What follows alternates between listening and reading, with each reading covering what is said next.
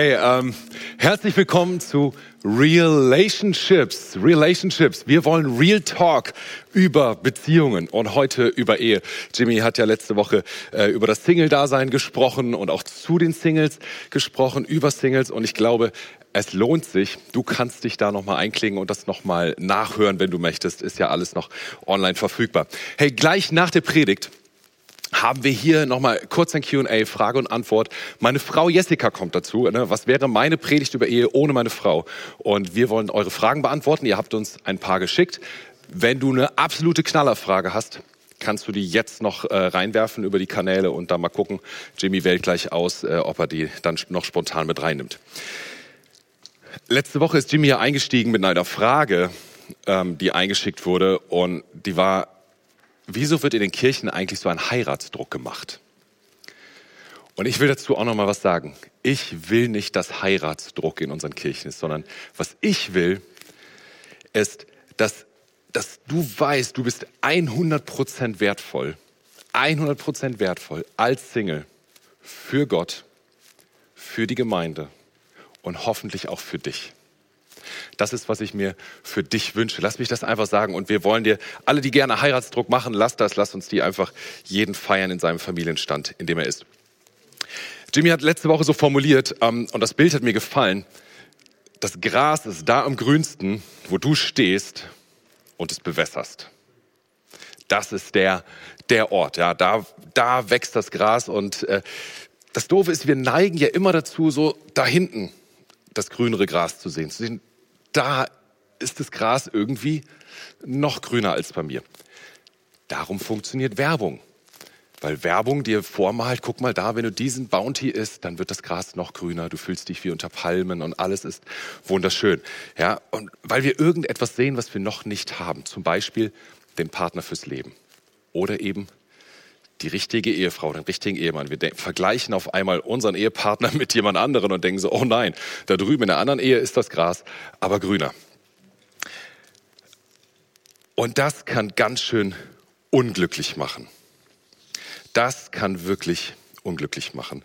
Ähm, heute wollen wir über Ehe sprechen und ich will es vorwegnehmen, ich spreche über Ehe so, wie ich es von der Bibel her verstehe. Ja, ein äh, Konzept, was vielleicht manche, äh, selbst manche, die schon lange in die Kirche kommen, äh, vielleicht veraltet finden und überholt finden. Und man könnte fragen, ist so ein altes Konzept nicht äh, völlig, ja, völlig überholt? Und ich will dir sagen, nein, ich glaube, das biblische Konzept ist das, was am besten funktioniert, wenn wir es verstehen und anwenden. Darum soll es heute gehen. Und ich will uns und dich heute mit reinnehmen. Was heißt eigentlich, was ist denn dieses biblische Konzept von Ehe und was kann ich dafür mitnehmen? Und ich glaube, du kannst was mitnehmen, ob du verheiratet bist oder nicht. Selbst wenn du heute sagst, ich will niemals heiraten. Ich glaube, selbst dann könntest du noch was mitnehmen. Äh, damit wir uns dem Ganzen am Anfang so ein bisschen nähern, möchte ich äh, dich am Anfang gerne einmal enttäuschen. Äh, denn wir haben so ein romantisch verkitschtes Bild von Ehe. Viele von uns tragen so ein romantisch verkitschtes Bild von Beziehung und von Ehe in uns. Und dieses Bild möchte ich gerne zerstören, weil ich glaube, dass, es, dass dieses Bild zerstörerisch ist. Dieses Bild macht unsere Beziehungen kaputt. So, wir wollen heute Real Talk und äh, darum will ich euch auch mit reinnehmen, wie geht's, äh, ging es Jessica und mir, wie war das bei uns? Ähm, wo mussten wir unser Bild zerstören? Wir sind mit 17 zusammengekommen und haben mit 21 geheiratet. Und wir haben uns damals entschieden, hm, wir verstehen die Bibel so, dass Sex nur in die Ehe gehört. Und nicht vor, nicht außerhalb, sondern Sex nur in die Ehe. Und da haben wir uns entschieden, das wollen wir so leben. Wir möchten äh, die vier Jahre wo wir befreundet und verlobt waren, eben nicht miteinander schlafen, sondern wir warten auf die Hochzeit. Und dann war natürlich, wenn die vier Jahre schon so schön und prickelnd sind, äh, ohne miteinander zu schlafen, war natürlich dann große Erwartungen an die Hochzeitsnacht, an unsere Sexualität in der Ehe. Und dann dachten wir, da muss es richtig gut werden. Und erst recht auch, weil wir haben uns ja an das gehalten, was Gott gesagt hat. Und wurden mächtig enttäuscht. Und es hat nicht so funktioniert, wie wir uns das vorgestellt haben. Das lief alles völlig anders als erwartet. Und die ersten Monate und sogar Jahre unserer Ehe waren geprägt von ganz viel Missverständnis, von Druck. äh, von Unzufriedenheit. Für mich war das Schlimmste, für mich persönlich war das Schlimmste, dass ich mich immer wieder von meiner Frau abgelehnt gefühlt habe. Und das hat mich tief getroffen. Und wir haben es einfach nicht verstanden, wie kann das sein, wenn wir uns doch an den Plan, den wir aus der Bibel so verstanden haben, halten. Wie kann das dann, denn dann darf doch nicht sein, dass das so schlecht läuft. Gott muss uns doch eigentlich belohnen dafür, dass wir alles richtig gemacht haben. Und wir mussten feststellen, unsere Ehe funktioniert nicht so wie erwartet, jedenfalls nicht in allen Bereichen. Und äh, gerade in dem Bereich der Sexualität war es lange herausfordernd, bis dann eine Wende kam. Und ich glaube jedem, ich glaube jeder kennt das, der Beziehung lebt. Spätestens nach zwei Jahren merkst du, irgendwas läuft nicht so, wie ich das erwartet habe. Bei manchen schon nach zwei Monaten oder vielleicht nach zwei Wochen schon. Ja, aber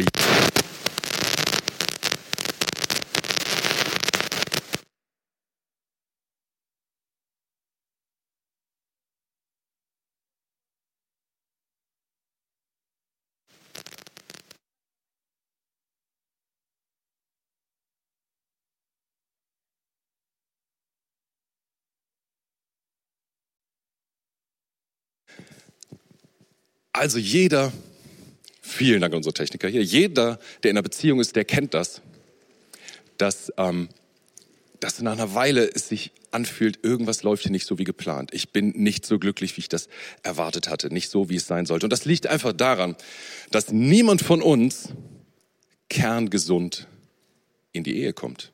Niemand von uns kommt seelisch kerngesund in die Ehe, sondern wir bringen alle unsere kleinen Charakterschwächen mit, die uns im Alltag hier und da kleine Probleme bereiten.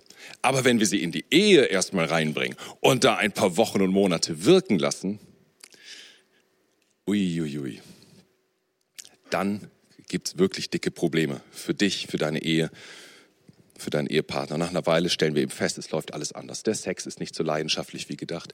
Wir streiten uns ständig über Dinge, über die wir uns sonst nie gestritten haben. Wir sind uns nicht einig über Kindererziehung. Wir wissen nicht, wie wir unsere Freizeit gestalten sollen. Auf einmal stellen wir fest, der Ehepartner ist so ganz anders.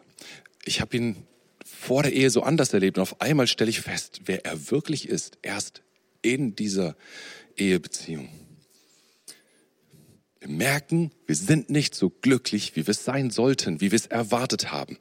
Und erst recht für uns Christen ist das dann schwierig, weil wir sagen, Mensch, wenn ich mich doch an Gottes Plan halte, wieso belohnt er mich dann nicht? Ich mache doch alles richtig. Das ist irgendwie so eine typische Grundannahme, die wir haben. Wenn ich alles richtig mache, dann werde ich dafür belohnt und die Beziehung läuft dann gut. Bei Jesus ist das etwas anders, da kommen wir gleich zu. Erstmal, erstmal will ich dich ermutigen, denn dass du überhaupt diese Feststellung hast, es läuft nicht so wie gedacht, wie erwartet. Das ist erstmal eine richtig gute und gesunde Feststellung. Das heißt, du bist ehrlich mit dir. Und das ist erstmal eines der wichtigsten und besten Dinge. Real Talk mit dir selber. Damit fängt die Verbesserung an. Wenn es dir so geht, dass du in deiner Beziehung nicht so glücklich bist, wie du erwartet hast, dann ähm, möchte ich dich jetzt einmal provozieren. Denn Ehe war nie dazu gedacht, dass wir glücklich werden. Ehe war nie dazu gedacht, dass wir glücklich sind. Das war nie das Ziel von Ehe. Äh, sorry, wenn ich das so sage. Ich weiß, manche werde ich enttäuschen, aber ich habe diesen Vers nirgendwo in der Bibel gefunden. Ne? Glücklich sind die, die da heiraten. Findest du nicht in der Bibel, weil es ihn nicht gibt. Sondern wir vermischen äh, Geschichten, die wir auf Social Media sehen, Geschichten, die wir bei Hollywood sehen, Lebensberichte äh, und den eigenen Wunsch nach Glück. All das vermischen wir zu einem komischen, übertriebenen, romantisch kitschigen Zerrbild und projizieren das auf unsere Beziehung, auf unsere Ehe. Und erwarten dann etwas, stellen dann Erwartungen an diese Beziehung, die nie gestillt werden sollten. Und die dann nochmal extra schwierig werden, weil wir sagen, naja, ich halte mich doch an das, was Gott gesagt hat. Er muss mich doch segnen, er muss mich doch belohnen. Aber das ist ein Trugschluss, der aus den ganzen Bildern unserer Welt, unserer Kultur herauskommt, von Traumhochzeiten und Märchen und den nicht zuletzt eben auch die Kirche ein bisschen prägt, wo ständig dieser Heiratsdruck ist, den manche erleben. Der Druck, du musst heiraten und am besten auch noch Kinder bekommen, damit du wirklich verkommen bist, damit du wirklich ein richtiger Christ bist. Nein, das ist Quatsch. Kein Wunder, dass manche Christen von Ehe abgeschreckt sind. Und kein Wunder, dass manche Nicht-Christen von Ehe abgeschreckt sind. Weil sie erfahren, das soll der einzig, Ehe soll der einzig legitime Weg sein für Sexualität, das, was Gott segnet. Und dann erleben sie Beziehungen, die kaputt gehen, sogar christliche Beziehungen und Ehen, die geschieden werden. Und zu all den Beziehungen, die geschieden werden, kommen noch die obendrauf, die nicht geschieden werden, aber trotzdem todunglücklich sind. Kein Wunder, dass viele da abgeschreckt sind. Und jetzt fragst du dich vielleicht, was redet der Pastor da eigentlich? Müsste der nicht viel positiver über Ehe reden? Müsste der nicht Werbung machen für Ehe? Äh, was, was labert der da? Äh, meine Frau, als die das gehört hat, was ich sagen will, meinte sie, Matthias, du klingst wie ein frustrierter, enttäuschter Ehemann. Aber das Gegenteil ist der Fall. Das Gegenteil ist der Fall. Ich bin ein glücklicher Ehemann. Ich bin nicht frustriert. Ich bin enttäuscht enttäuscht in einem positiven Sinne. Ich bin enttäuscht. Die Täuschung von romantisch verkitschten Bildern von Ehe, die Täuschung von Ansprüchen an Beziehung und Ehe, die gar nicht gewollt war von Gott. Diese Täuschung wurde entfernt, entmachtet und so bin ich enttäuscht. Die Täuschung ist weg. Und das ist was richtig Gutes, wenn die Täuschung weg ist. So, damit du in deiner Ehe glücklich sein kannst, musst du zuerst die Täuschung aufgeben, dass deine Ehe dich glücklich machen soll. Damit du in deiner Ehe glücklich werden kannst, musst du zuerst die Täuschung aufgeben, loslassen, dass deine Ehe dich glücklich machen soll oder muss. Ja, wenn du verheiratet bist und, und diese Täuschung in deinem Herz noch trägst, dann wird es höchste Zeit, dass du diese Täuschung in den Papierkorb legst. Und wenn du noch nicht verheiratet bist, dann merk dir das gut. Es könnte einmal deine Ehe retten. Wenn du noch dieses, dieses Bild von Ehe hast, ja, das ist so ein, ein Glücksautomat. Du schmeißt oben den Trauring rein und unten kommt Happily Ever After raus. Glück für immer raus. Äh, dann leg dieses Bild in den Papierkorb. Ich weiß, du bist nicht so naiv, dass du das jemals so gedacht hättest. Keiner von uns ist so naiv, dass wir das so formuliert hätten.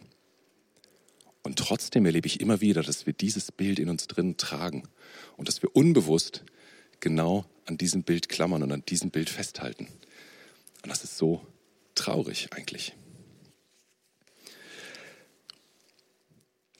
Lass uns mal in die Bibel schauen, was da wirklich über Ehe steht. Paulus fährt da ein Konzept äh, im Epheser Kapitel 5. Kannst du es nachlesen? Kap Epheser Kapitel 5 ab Vers 21. Ich lese aber jetzt nur Vers 25 und 32. Und ihr Ehemänner, liebt eure Frauen mit derselben Liebe, mit der euch auch Christus, mit der auch Christus die Gemeinde geliebt hat.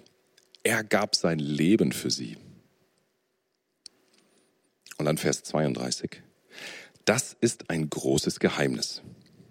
Aber ich deute es als ein Bild für die Einheit von Christus und der Gemeinde. Ich habe Paulus noch nie verstanden, warum der von Geheimnis redet und das dann hier ganz öffentlich reinschreibt. Aber ich glaube, was er sagen will, Paulus will hier etwas auf den Punkt bringen. Leute, Ehe ist ein Bild. Ehe ist ein Symbol für etwas. Und zwar wofür? Für die Einheit von Christus und der Gemeinde. Ehe ist ein Bild dafür, wie sehr Jesus die Gemeinde gelebt hat. Und damit wird auch seine Liebe zur Gemeinde und seine Liebe zu dir, seine vollkommene, seine hingegebene Liebe zu dir, wird damit zum Vorbild, wie wir Ehe, wie wir Liebe in der Ehe leben sollten. Seine, seine Liebe, ja, sein Evangelium bedeutet ja, dass wir kaputte und sündige Menschen sind, mit so tief kaputt, wie wir es uns nicht, wie wir es nicht mal zu denken wagen würden. Und dass wir trotzdem mehr geliebt, mehr geliebt sind, als wir jemals zu hoffen wagen würden. Das ist das Evangelium. Das ist seine, sein Vorbild für unsere Ehebeziehung. Und das ist eine echte Herausforderung, denn das steht im krassen Gegensatz zu dem, was wir in der Gesellschaft erleben. Das ist äh, überhaupt nicht das, was wir aus der Gesellschaft kennen. Hier erleben wir eine, eine ähm, äh, Beziehung eher so als eine, ich überspitze das mal, als eine Geschäftsbeziehung. Ja, ich gebe etwas an meinen Partner und dafür bekomme ich etwas zurück. Die Währung ist vielleicht Zeit, Hilfe, ähm, alles Mögliche, äh, Romantik, gute Gefühle. Ja, aber ich, ich bezahle etwas und dafür bekomme ich etwas zurück. Und in jeder Beziehung kommen wir an den Punkt, wo einer merkt, ich gebe mehr, als ich zurückbekomme. Die Leistung, die ich bekomme, die ist den Preis, den ich bezahle, überhaupt nicht wert. Und in unserer Gesellschaft würden wir dann so eine Geschäftsbeziehung einfach auflösen. Und genau das ist, was in vielen Beziehungen passiert. Sie werden dann aufgelöst. Entweder wirklich geschieden oder es wird eine eiskalte Beziehung auf Abstand nach außen auf dem Papier vielleicht vorhanden, aber nicht mehr wirklich da. Und das Wesen der Ehe nach Paulus, sein Modell ist aber diese aufopfernde, hingegebene Beziehung mit Jesus zum Vorbild, der ein für dich Prinzip gelebt hat. Für dich Prinzip, so nenne ich das gerne, weil es ist kein von dir Prinzip, ich nehme von dir. Es ist auch kein, kein passives von mir Prinzip, ja, von mir, jemand nimmt von mir, jemand saugt mich aus, sondern es ist ein aktives für dich dazu, wozu ich mich entscheide. Das, was ich dir gerne geben möchte, das ist für dich. Dieses Prinzip. Das heißt, ähm, das ist das Vorbild, was wir von Jesus haben sollten. Dieses absolut hingegebene für dich Prinzip so wie Paulus das malt. Und jetzt könntest du als Romantiker einwerfen, naja, aber ich will doch, dass der andere mich wirklich liebt, dass er das gerne macht, nicht nur, also dass er gerne für mich da ist und nicht nur, weil das irgendwo in der Bibel steht, nicht nur, weil er Jesus zum Vorbild hat und jetzt muss er das halt machen oder sowas. Okay. Aber wie romantisch ist das dann noch, wenn jemand dir dann treu ist, wenn du gute Gefühle in ihm hervorrufst? Wie romantisch ist das, wenn dir jemand treu ist, solange es gut läuft? Wie viel Treue wünschst du dir eigentlich? Reichen dir 10 Prozent? Oder sollten es eher 50 Prozent Treue sein? Oder wäre es eher 100 Prozent Treue? Wenn 100 Prozent Treue das ist, was dir wichtig ist. Wie viel Spielraum gibt es dann noch, dich im Stich zu lassen? Wie viel ähm, Spielraum gibt es dann noch für den anderen, sich nicht völlig hinzugeben, so wie Jesus das vorgelebt hat? Wo ist dann noch der Unterschied zu dem Paulus-Modell?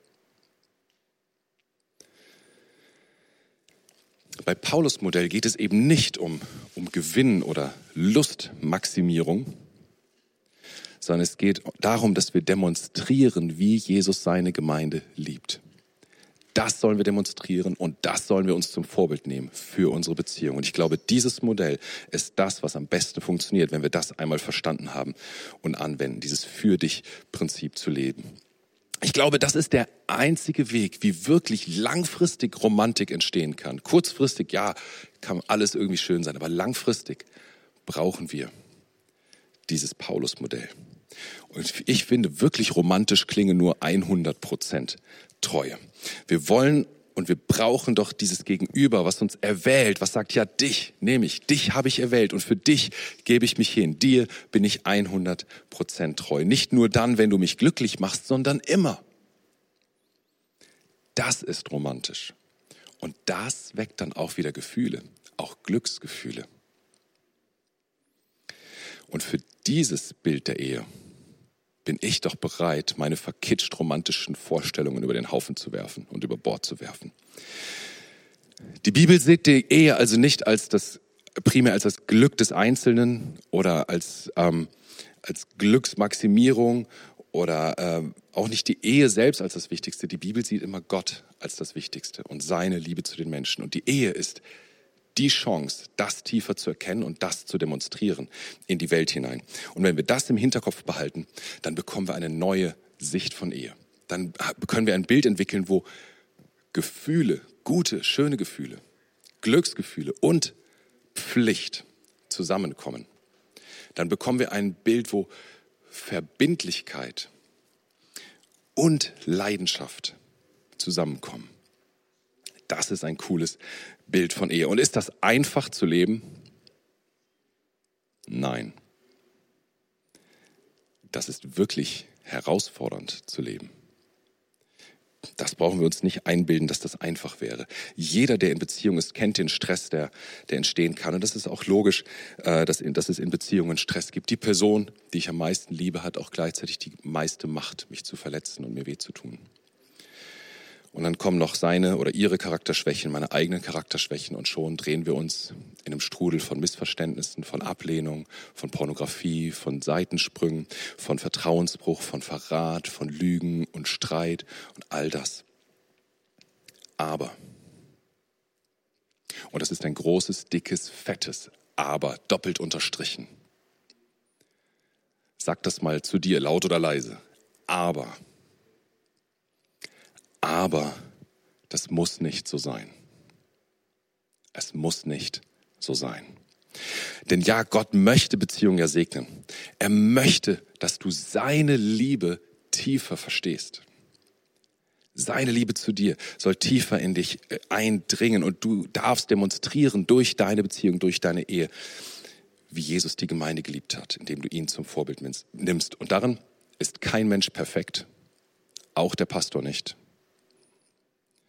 Aber es lohnt sich, daran zu arbeiten, weil es möglich ist. Auch du kannst das.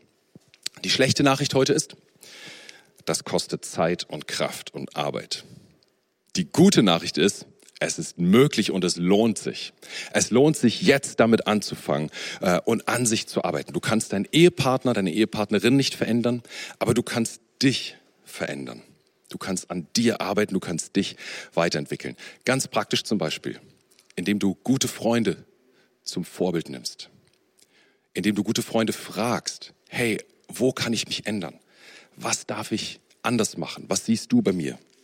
Indem du jemand um Feedback bittest, indem du dir einen Mentor suchst, indem du dir Beratung suchst und sagst, ich will Beratung, ich will mich entwickeln für Persönlichkeitsentwicklung, indem du Seelsorge suchst. Ja, ich will dir den Kontakt einblenden, wie du Kontakt aufnehmen kannst zu unserem Seelsorgeteam in der Gemeinde. Es sind auch viele, die sich mit, mit Ehe, Herausforderungen auskennen. Such dir diesen Kontakt. Weißt du, wenn Leute zu meiner Frau und mir in die Ehevorbereitung kommen, was ich denen immer wieder sage, weil ich es so wichtig finde. Es werden Herausforderungen kommen.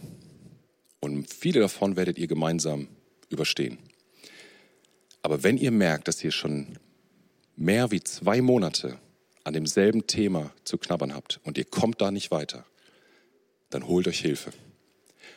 Wenn ihr mehr wie zwei Monate an einem Thema knabbert, dann holt euch Hilfe. Das kann ein Buch sein, das kann ein Online-Seminar sein, das kann irgendein anderes Seminar sein, das kann aber auch Seelsorge sein oder Beratung sein. Und zwei Monate sind nicht lang.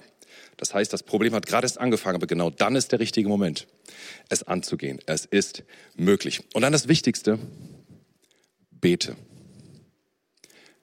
Bete, und ich bin mir sicher, Gott hört dein Gebet, wenn es von Herzen kommt. Bete, Gott, bitte schenk mir deine Sicht für meinen Ehepartner. Gott, bitte schenk mir deine Sicht für deinen Ehepartner. Wenn du das beten kannst, bist du schon richtig gut unterwegs. Wenn du das nicht beten kannst, dann weißt du, du musst noch lernen zu vergeben. Du musst noch lernen, dein Herz wirklich für den anderen zu öffnen. Und dann such dir Beratung, such dir Seelsorge, such dir Hilfe, um das anzugehen. Bei äh, Peter Scazzero habe ich so ein richtig schönes Gebet gefunden, der empfiehlt es regelmäßig für seinen Ehepartner zu beten. Und ich dachte, das will ich dir mitgeben, weil ich das so schön fand. Er sagt, er oder er betet, Herr, bitte gib mir die Kraft, ein lebendiges Zeichen deiner Liebe zu sein. Forme meine Liebe zu meinem Ehepartner nach deiner Liebe. Mach sie leidenschaftlich, beständig, eng, vertraut, bedingungslos und Leben spendet. Lass mich so für ihn oder sie da sein, wie du für ihn oder sie da bist, damit andere in unserer Liebe zueinander deine Gegenwart erkennen. Lass uns nicht damit aufhalten zu schauen, wo das Gras grüner ist. Lass uns hier stehen, wo wir sind und bewässern. Ja, das dauert manchmal und es lohnt sich, weil dann das Gras da, wo du bist, grüner wird. Weil dann da, wo du bist, neues Leben entstehen kann. Weil dann da neue Frische reinkommt, weil dann da neue Romantik reinkommt. Weil dann du Gottes Liebe tiefer verstehst und tiefer weitergeben kannst. Das ist meine Botschaft, meine Herausforderung an uns heute, dass wir alle, da wo wir stehen, anfangen, das Gras zu bewässern. Jetzt haben wir euch versprochen, dass wir äh, eure Fragen beantworten wollen. Ihr habt schon ein paar eingeschickt und ich freue mich jetzt auf meine Frau, die jetzt mit dazu kommt. Die war eben noch als Clown Clara bei den Kids, hat sich ganz schnell frisch gemacht. Und Jimmy kommt mit dazu und äh, wird uns eure Fragen stellen. Ja, herzlichen Dank, Matthias. Kannst dich auch erstmal ausruhen. Ähm, danke für die Enttäuschung, die du uns gibst. Also das ist ja meine Ansage als Prediger, ich will euch enttäuschen. Aber dass du uns so diese Illusion und die Lüge nimmst, ähm, was denn alles rund um Ehe sein soll.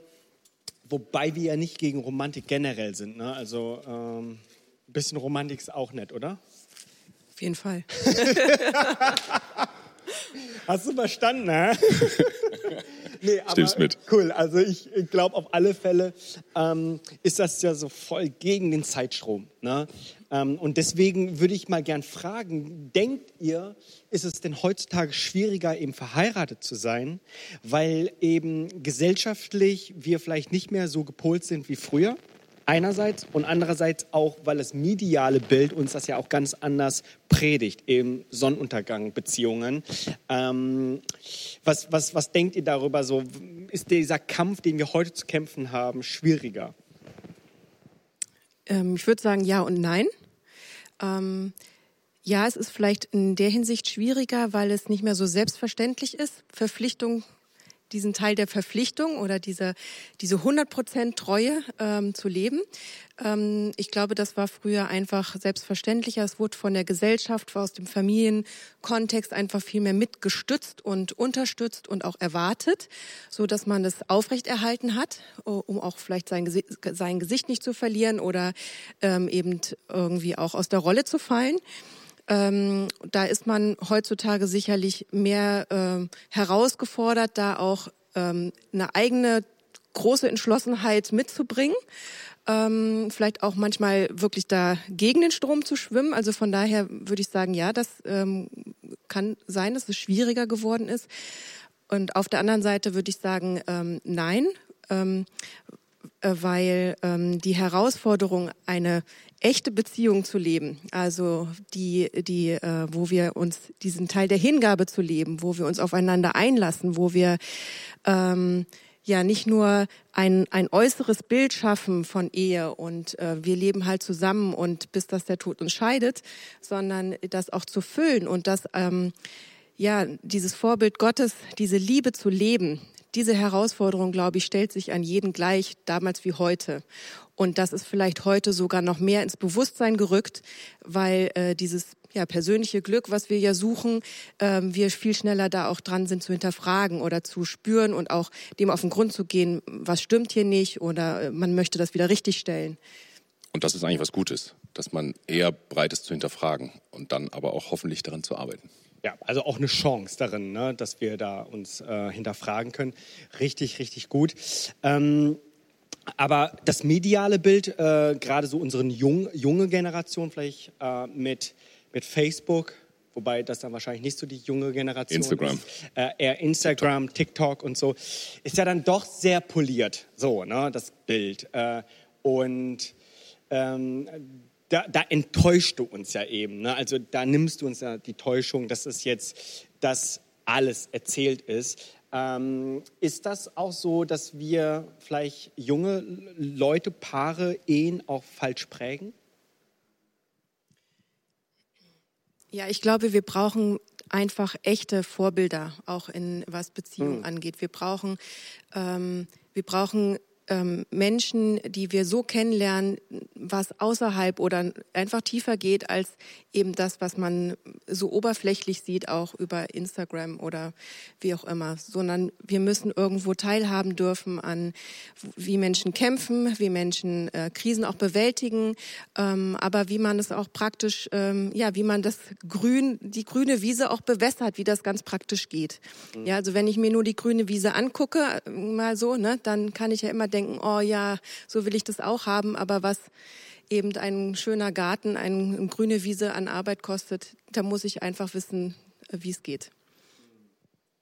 Ja, und da ist zum Beispiel total hilfreich, was ich eben sagte, dass man sich äh, Beratung holt. Ne? Also mal, oder ein Buch liest zusammen oder äh, ein Seminar besucht oder auch Seelsorge. Das fand, war früher natürlich, ich dachte, ey, ich brauche keine Seelsorge, ich, mir geht's gut, was soll der Quatsch. Ne? Heute sehe ich das völlig anders, weil ich weiß, äh, Seelsorge muss ja nicht nur heißen, äh, weil ich eine, eine, so eine tiefe Not habe, dass ich überhaupt nicht mehr weiß, was ich machen will, sondern es hilft mir einfach, mich weiterzuentwickeln. Und so eine Beratung in Anspruch zu nehmen, das hat ja uns total weitergebracht. Und ich glaube, das würde ich jedem gönnen. Da, ähm, ja, also spätestens nach zwei Monaten. Ne? So, liebe Ehepaare, lasst uns in die Seelsorge. ja, das ist doch richtig cool. Ähm, Finde ich richtig äh, gut, was, was ihr sagt. Auch so keine, also es geht ja hier nicht nur um echte Follower zu haben, ne, sondern um echte Vorbilder zu haben. Ne? Also das, das, gefällt mir richtig gut. Und auch eben da Gespräch zu suchen, weil ähm, für alle, die sie jetzt ihre ganze Hoffnung in dieses QA gesetzt haben, ähm, das wird wahrscheinlich jetzt nichts, aber es wird dann doch mehr, wenn du daraus nimmst, dass du sagst, ich möchte ein Gespräch suchen, ich möchte jemanden haben, mit dem ich darüber reden kann, äh, finde ich richtig cool. Äh, ein User, wir haben ja über Instagram und über andere Kanäle auch euch die Möglichkeit gegeben, Fragen zu stellen. Und eine Frage kam rein. Ähm, wie man denn sein Leben, das ist ja, was du gerade gesagt hast, es ist Arbeit. Ne? Ehe ist Arbeit. Ähm, nicht nur, aber es ist doch sehr viel, dass wir uns investieren, ähm, und da kam diese Frage rein, äh, wie man denn seine Ehe pflegen kann und wie man in seine Ehe auch investieren kann, ein bisschen Schwung reinbringen kann. Also total praktisch. Könnt ihr gerne mal so aus eurem Nähkästchen erzählen. Vielleicht nicht die ersten Monate, die, die waren ja wirklich äh, anscheinend nicht so brisant. Nein, okay, alles klar. Aber äh, vielleicht ein bisschen später, so wo ihr sagt, ey, das hat sich bewährt. Das, hat, das, das war wirklich gut, äh, unsere Ehe in Schwung zu kriegen. Ja, ich glaube, eine gute Frage ist, äh, sich dann selber zu stellen, was inspiriert mich? Ähm, was, ähm, also es geht ja darum, irgendwo, wir wollen ja in die Tiefe gehen, ja, wir wollen ja echte Intimität erleben. Ähm, was bringt uns denn in, in ein gutes Gespräch rein? Was bringt uns in diese Offenheit hinein, dass wir wirklich uns voreinander so offen öffnen können, dass der andere nicht auch nur meine Schokoladenseite kennenlernt, sondern mein Innerstes kennen und verstehen lernt ähm, und wiederum ich mich ja auch ähm, öffnen kann. Ähm, was gibt mir diesen Rahmen? Was gibt mir diese Anregung auch, über Dinge nachzudenken? Ähm, sei es das Gespräch mit anderen, sei es äh, Seminare, sei es Bücher, sei es äh, ähm, ja dass man einfach sich auch einen Rahmen schafft, wo man in Ruhe und Zeit hat zu sprechen. Ähm, und das andere ist auch die, die Frage, ja, weil, wie du vorhin gesagt hast, ja, auch das Genießen darf nicht zu kurz kommen. Ich meine, äh, wir, wir heiraten ja nicht, weil wir uns mehr Arbeit aufbürden wollen, ne? sondern, äh, sondern äh, schon ja mit der berechtigten ja. Erwartung, dass man diese Zeit auch gemeinsam genießt. Ja, also, dass man sich auch natürlich fragt, äh, was können wir zusammen genießen? Was kann ich persönlich genießen? Was kann ich mit dem anderen teilen? Und äh, was macht einfach auch Spaß. Ja, was macht uns Spaß? Sei das Sport, irgendwelche Freizeitaktivitäten, gutes Essen, ähm, Gemeinschaft mit anderen. Ähm, ja, was was bereichert uns? Voll gut. Was, was ich da richtig gut finde, ist nochmal kurz innezuhalten. Ne? So mal sich eben nicht nur so in diesem Lauf der Dinge sich zu verlieren, sondern mal kurz innezuhalten und sagen, was, was interessiert uns eigentlich? Ne? So dieses Proaktive, auch, auch äh, mal, mal da aktiv das auch nochmal anzugehen.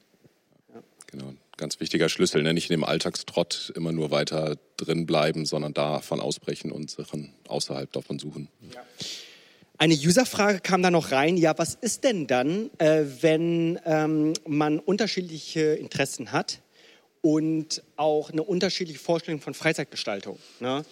Äh, hat tatsächlich jemanden aus dem Internet gefragt, aber die Frage habe ich auch mal gehabt, so, ne, weil ich ja sehr aktiv und so und meine Frau hat dann doch eher so den Haushalt und dass, dass das irgendwie zu Hause funktioniert und so und ich dann irgendwie jede freie Minute versucht habe, nochmal so auszuquetschen und dann die Nacht durchzumachen, aber dann am nächsten Morgen unbrauchbar war. Ne? Also äh, das kann es ja nicht sein.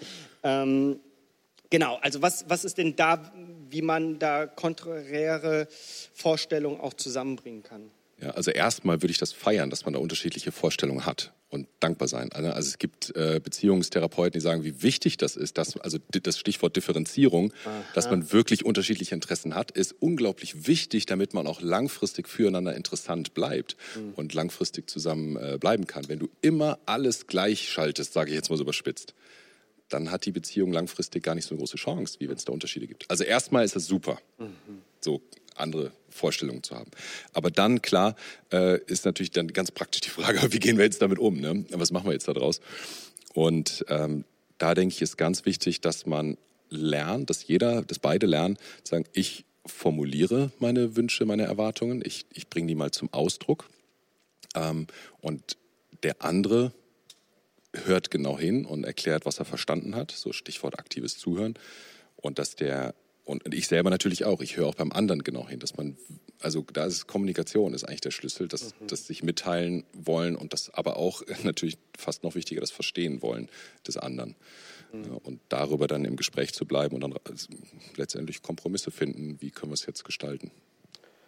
Ja, Männer hört zu, ne? Also und, und, und macht euren Mund auf. ja. Ja, ich glaube, ähm, dass wir da, dass jeder in der Beziehung da zwei Verantwortungen hat. Die eine ist ähm, für mich selber die Verantwortung wirklich aktiv zu übernehmen, nicht zu denken, ich habe ihm doch schon mal gesagt, dass ich das und das gerne mache und ich erwarte das jetzt von dem anderen, dass er da jetzt auch meine äh, indirekten äh, ähm, ja, Aufforderungen und Signale irgendwie versteht, ja, also, sondern ich habe die Verantwortung, für mich auch dazu sorgen, meine Wünsche, meine Bedürfnisse in Blick zu nehmen, die ernst zu nehmen, die zu formulieren, die auch auszusprechen, weil ich nicht davon ausgehen sollte, dass der andere das irgendwie erspürt, ja, sondern ich bin dafür verantwortlich, ähm, meine Grenzen zu ziehen, auch äh, das zu tun und das zu ermöglichen, was mir gut tut oder ja, und die andere Verantwortung ist in der Ehe, dass ich mir natürlich auch überlege, was tut uns in ähm, unserer Beziehung gut. Da geht es ja nicht nur um mich und jeder sorgt für sich selber und dann haben wir nachher nur ein gutes Nebeneinander vielleicht, sondern dass ich mir natürlich auch überlege, was brauchen wir, was braucht unser Wir, was braucht unsere Beziehung, damit sie wächst, damit sie gedeiht ähm, und wo entscheide ich mich da Abstriche zu machen, auf den anderen zuzugehen und da genauso meine 100% Verantwortung auch drin zu übernehmen. Und ich glaube, dann schafft man auch mit viel Reden einen guten Weg zu finden.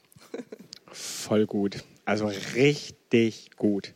Also wirklich, ich äh, höre euch sehr aufmerksam zu, weil ich, Ist so. Gunso wird sich freuen. Ja, also es ist nicht nur, damit ich irgendwie das Interview hier hinkriege, sondern das, das hilft mir sehr. Ich finde das total gut. Man sagt ja auch irgendwie, 80 Prozent der Probleme sei an Kommunikation auch irgendwie festzumachen. Ich weiß jetzt nicht, ob das stimmt, aber es scheint mir doch ein sehr großer Anteil zu sein, dass Kommunikation extrem wichtig ist. Ja, das wollen wir, ähm, ja, bitte? Ja, ich will das gerne nochmal unterstreichen, auch wenn wir es schon gesagt haben, aber weil ich eben auch immer wieder Gespräche mit Paaren hatte, die sich dann tatsächlich scheiden lassen, die wirklich auseinandergehen und die mir dann sagen, oder ein paar Mal habe ich das jetzt schon gehört und das ist mir aber ein paar Mal zu oft, Matthias, wir haben doch alles versucht, mhm. aber leider zu spät. Wir haben geredet mit Seelsorgern, keine Ahnung, nur es war zu spät. Und äh, da kann ich nur sagen, Leute, äh, traut euch, es gibt Hilfe, die Hilfe macht Sinn, die Hilfe hilft. Äh, man muss sich nicht schämen, sondern redet miteinander und wenn das nicht hilft, dann redet mit jemand anders äh, nach zwei Monaten. Ja. Spätestens. Voll gut, voll wichtig. Lasst uns da gemeinsam unterwegs sein. Das haben wir noch echt auf dem Herzen. Wir wissen, dass wir lang nicht alle Fragen beantwortet haben. Nach dem Gottesdienst ähm, gibt es ja eine Online-Launch, da wird dann Matthias auch mit drinne sein ähm, und äh, noch Fragen beantworten. Ähm, wir haben ja auch gar nicht den Anspruch, irgendwie alles abzudecken und wir wissen auch nicht ganz genau, wo du in deiner Ehe stehst, aber wir wollen dir Mut zu sprechen. Es gibt Hoffnung. Es gibt Hoffnung, weil es einen Gott gibt, der uns hilft, weil wir ähm, Wege finden können, indem wir uns öffnen, indem wir uns hingeben, indem wir arbeiten und investieren und unser, unser Gras zu bewässern. Ähm, und ich bitte euch einfach nochmal, dass ihr für die Ehen betet, in dem Glauben, dass da, wo wir gerade stehen, dass da Gott uns hilft. Vielleicht auch für junge Leute, die dort in dieses Abenteuer auch einsteigen möchten oder werden und äh, vielleicht aber auch für die alten Hasen, ja, die irgendwie schon lange unterwegs sind, die da einfach echt neuen Schwung brauchen, neuen Glauben brauchen, neue Hoffnung brauchen. Vielleicht wollen wir sie jetzt einfach nochmal segnen. Ja, danke Vater im Himmel, danke, dass du der Geber aller guten Gaben bist, dass du die Quelle bist, aus der wir immer wieder schöpfen können, um auch unseren, ähm, unsere Wiese zu bewässern. Und ich bete, Herr, wirklich für unsere Ehen, Herr. Ich danke dir, dass du äh, treu bist, dass du uns vorangehst, Herr, dass du derjenige bist, der uns immer wieder Mut macht, ähm, ja, voranzugehen, zu investieren. Und ähm, ja, dass wir einfach ähm, ja, einfach auch wissen dürfen, dass du uns nicht verlässt, dass du uns da äh, zur Seite stehst. Und ich bete, dass du auch jungen Paaren, dass du sie segnest, Herr, dass sie einfach ihr Vertrauen auf dich setzen, Herr, dass sie investieren, dass sie ihre Prioritäten richtig gut setzen können, dass sie gut in Gespräche hineinkommen miteinander. Herr, ich bete einfach für den Mut, sich zu öffnen voreinander. Herr, und, und die, den Mut auch sich anzunehmen, sich selbst und den Partner auch wie er ist. Ja, und ich möchte noch für andere Menschen beten. Vielleicht hast du heute zum ersten Mal das so gehört und, und denkst, boah, hätte ich das mal früher gewusst, dass Jesus mich so krass liebt, so hingegeben, dass er so 100% treu ist zu mir, obwohl ich so viel Müll in meinem Leben habe. Und wenn du das heute zum ersten Mal gehört hast und, und dir das ins Herz gefallen ist und sagst, boah, das will ich annehmen, diesem Gott will ich angehören, dann ähm, will ich jetzt für dich beten. Und deine Chance ist einfach, dieses Gebet mitzusprechen und damit zum Ausdruck zu bringen, Gott, ich will mein Leben von jetzt mit dir leben. Dann bete doch dieses Gebet. Vater im Himmel, danke, dass du mich liebst. Danke, dass du dich für mich entschieden hast. Herr Jesus Christus, du bist für mich gestorben und auferstanden. Vergib mir meine Schuld ich wähle dich jetzt als meinen Retter und Herrn. Dir will ich folgen. Amen. Und wenn das gerade dein Gebet war, glaub mir, dann ist das die beste Entscheidung, die du je treffen konntest. Und dann will ich dich ermutigen, nimm Kontakt mit uns auf auf unserer Homepage findest du Möglichkeiten per, per äh, E-Mail, per Telefon, per Zoom-Lounge gleich. Äh, nimm Kontakt mit uns auf und wir wollen dir gerne zeigen, was die nächsten Schritte mit diesem genialen Gott sind. Und jetzt lass uns noch zum Abschluss gemeinsam äh, Gott Danke sagen, Gott feiern mit diesem Song.